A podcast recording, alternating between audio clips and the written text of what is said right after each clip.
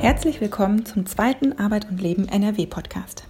Das heutige Thema ist die Ministererklärung zur Sicherung der Arbeitsfähigkeit der Betriebsräte mit Blick auf Covid-19. Das Bundesministerium für Arbeit und Soziales reagiert auf die aktuelle Situation und hat eine Erklärung veröffentlicht, die einige Veränderungen bringen kann. Wir haben zur Ministererklärung Fragen vorbereitet, die uns Rechtsanwalt Dr. Frank Lorenz aus der Kanzlei Silberberger Lorenz Tovara beantworten wird. Beginnen wir mit der ersten Frage. Frank, wie sieht deine juristische Einschätzung der Ministererklärung aus? Die wichtigste Botschaft der Ministererklärung vom Bundesarbeitsminister Hubertus Heil vom 23. März ist, auch in Zeiten von Corona bleiben die Rechte von Betriebsräten bestehen. Das Betriebsverfassungsgesetz wird nicht eingeschränkt. Aber die Ministererklärung ändert nichts am bestehenden Betriebsverfassungsgesetz. Das heißt, Betriebsratsbeschlüsse sind dann wirksam, wenn mindestens die Hälfte der Mitglieder des Betriebsrats rechtzeitig vorab eine Einladung mit Tagesordnung erhalten haben und persönlich bei der Sitzung anwesend sind. Dabei versteht man unter der persönlichen Anwesenheit nach 33 Absatz 1 Betriebsverfassungsgesetz eine körperliche Anwesenheit. Außerdem dürfen die Sitzungen nach 30 Satz 4 Betriebsverfassungsgesetz nicht öffentlich sein. Deswegen sieht das Gesetz keine Sitzung per Videokonferenz oder Telefonkonferenz vor. Wenn der Minister jetzt erklärt, er halte die Beschlüsse auf solchen Sitzungen per Video oder Telefon für wirksam, mag das seine Meinung sein. Sie ändert aber nichts am Gesetz. Und vor allem bindet sie nicht die Arbeitsgerichte, wenn die später über die per Video oder Telefon gefassten Beschlüsse entscheiden müssen.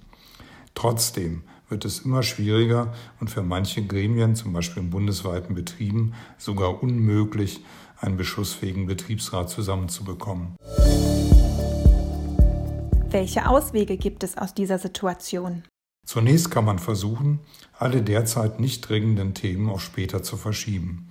Trotzdem gibt es Themen, die jetzt behandelt werden müssen, zum Beispiel eine Betriebsvereinbarung über Kurzarbeit oder personelle Einzelmaßnahmen. Wenn man mit der personellen Einzelmaßnahme einverstanden ist, kann man die Frist verstreichen lassen. Schwieriger wird es bei Widersprüchen oder wenn man etwas zur Kurzarbeit regeln will. Man kann solche Themen in einer Video- oder Telefonkonferenz vorbesprechen und dann versuchen, mit wenigstens der Hälfte der Mitglieder in geeignet großen Räumlichkeiten, um den nötigen Abstand zu wahren, eine Präsenzsitzung zu veranstalten. Wenn aber auch das unter Heranziehung der Ersatzmitglieder nicht reicht, kann auf eine ältere Entscheidung des Bundesarbeitsgerichts vom 18. August 1982 zurückgegriffen werden. Danach ist ein Betriebsrat auch dann beschlussfähig, wenn entsprechend 22 Betriebsverfassungsgesetz mindestens die Hälfte der tatsächlich zur Verfügung stehenden Betriebsratsmitglieder anwesend sind. Das heißt, diejenigen, die jetzt aufgrund von Ausgangsbeschränkungen oder aufgrund von Erkrankung nicht anreisen können, werden für die Bestimmung der Hälfte nicht mitgezählt. Aber auch das setzt körperliche Anwesenheit der anderen voraus. Wenn absehbar ist, dass auch mit dieser geschrumpften Gruppe es nicht gelingt, kann man mit dem Arbeitgeber besprechen, dass er eine Erklärung abgibt, dass er in Video- oder Telefonkonferenzen gefasste Beschlüsse akzeptiert und nicht rechtlich dagegen vorgeht. Einen möglichen Text für eine solche Erklärung hat Professor Peter Wedde am 23. März auf der Webseite des Bund Verlages bereitgestellt.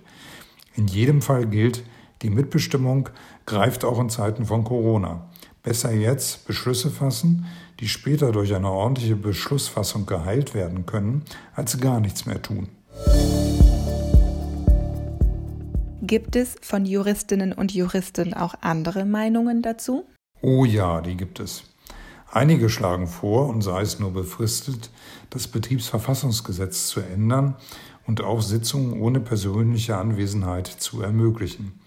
Diese und andere Änderungen hat die von Arbeitgeberanwälten dominierte Arbeitsgemeinschaft Arbeitsrecht im Deutschen Anwaltsverein vorgeschlagen. Gemeinsam mit über 350 Anwältinnen und Anwälten, die Beschäftigte und Betriebsräte vertreten, haben wir öffentlich dagegen Stellung bezogen. Zum Teil wird auch vorgeschlagen, dass eine Regelungsabrede zwischen Betriebsrat und Arbeitgeber vereinbart wird. Ich halte das für einen problematischen Weg. Wo liegen mögliche Gefahren, wenn es zu Sonderregelungen zwischen Betriebsrat und Arbeitgeber kommt? Auch derartige Vereinbarungen können das Betriebsverfassungsgesetz nicht ändern. Man würde also eine Regelung treffen, dass etwas Unwirksames wirksam sein soll, obwohl man weiß, dass es unwirksam ist.